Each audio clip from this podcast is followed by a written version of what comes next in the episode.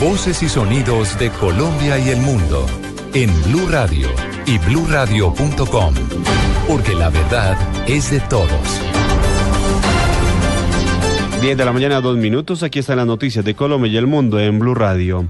El Papa Francisco vendrá a Colombia en el primer semestre del 2017, confirmó Monseñor Luis Augusto Castro tras reunirse con el sumo pontífice en el Vaticano. También dijo que una de las zonas que visitará seguramente será el departamento del Chocó. La enviada especial de Blue Radio, Ángeles Conde. La respuesta del Papa ha sido afirmativa. Visitará a Colombia en el primer semestre de 2017. En 2016 no va a poder ser porque la agenda del Papa ya está repleta de actividades, pero sí irá en 2017. Se lo ha confirmado esta mañana, hora de Roma, a Monseñor Augusto Castro Quiroga, presidente de la Conferencia Episcopal Colombiana. El prelado nos lo ha confirmado a una decena de periodistas que le hemos esperado en las inmediaciones del Vaticano y nos ha dicho que sí, que efectivamente han presentado la propuesta en Secretaría de Estado, han presentado la propuesta al Papa y el Papa Francisco ha dicho que sí, que quiere visitar a su querido pueblo colombiano y que lo hará en el primer semestre de 2017. Efectivamente, el Papa va a ir a Colombia, simplemente reafirmó ese gusto por estar con nosotros en Colombia.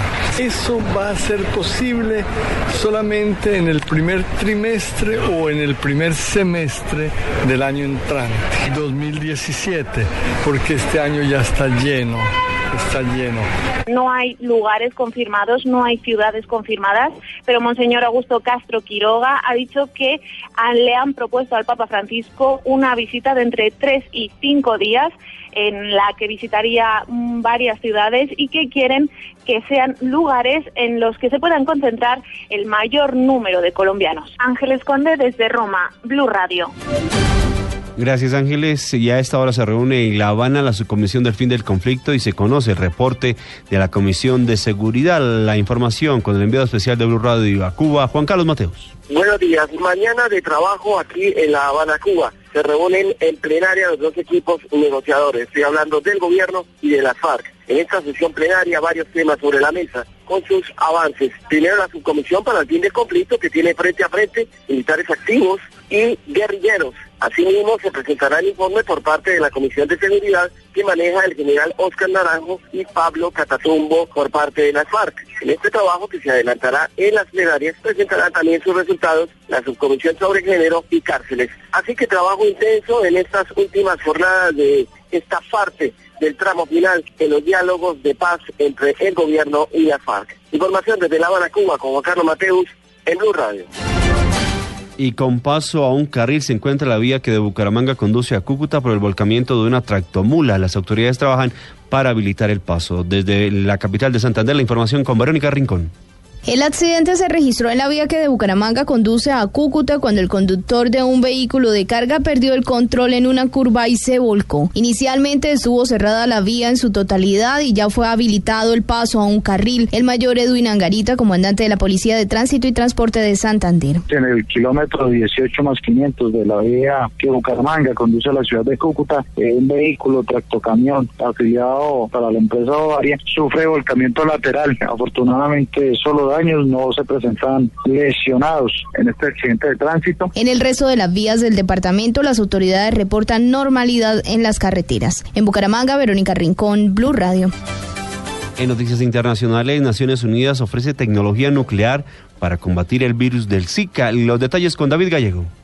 Oscar, así es, usar la radiación nuclear para eliminar o al menos reducir la población del mosquito que transmite el virus del Zika será uno de los temas centrales que el director general del Organismo Internacional de Energía Atómica asociada a las Naciones Unidas, Yukima Amano, tratará en la gira que empezará la próxima semana en varios países centroamericanos y México. El diplomático japonés recuerda que el Organismo Internacional de Energía Atómica tiene la experiencia y lleva tiempo investigando esta técnica para el control de plagas. El director dijo que la tecnología para la esterilización de insectos es eficaz en la reducción reducción o al menos en la erradicación de la población de mosquitos u otros portadores. Destaca que el organismo tiene la capacidad de reaccionar con rapidez ante la crisis de este tipo y pone el ejemplo del brote del ébola en África en el año 2014. Esta organización envió en cuestión de pocas semanas una misión a los países afectados en Centroamérica donde usarán las técnicas nucleares para reducir de cuatro días a cuatro horas el tiempo necesario para diagnosticar esta mortal enfermedad. Las próximas pruebas se harán en los países centroamericanos. David Gallego Trujillo, Blue Radio.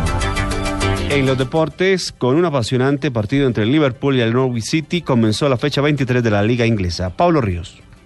Con un gol en el último minuto de Adam Lalana, Liverpool venció 5 a 4 como visitante al Norwich City y se ubicó en la séptima posición de la Premier League. A esta hora, la Aston Villa, que no convocó a Carlos Sánchez, visita al West Bromwich Albion. Manchester United recibe al Southampton y Leicester City enfrenta al Stoke. En España, Barcelona sin Neymar choca con el Málaga en busca de treparse al liderato. Por último, en noticias de ciclismo, el australiano Richie Porte se quedó con la quinta etapa del Tour Down Under y el colombiano Sergio Luis Henao del Team Sky finalizó detrás de él a 6 segundos.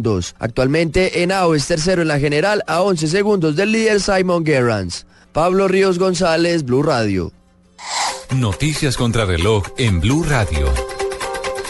A las 10 de la mañana, 7 minutos, noticias contra reloj, noticia en desarrollo. Un informe de la Oficina Federal de lo Criminal Alemana revela que en al menos 12 ciudades de ese país hubo abusos e incidentes similares a los que ocurrieron en Colonia y desataron un escándalo, un escándalo nacional.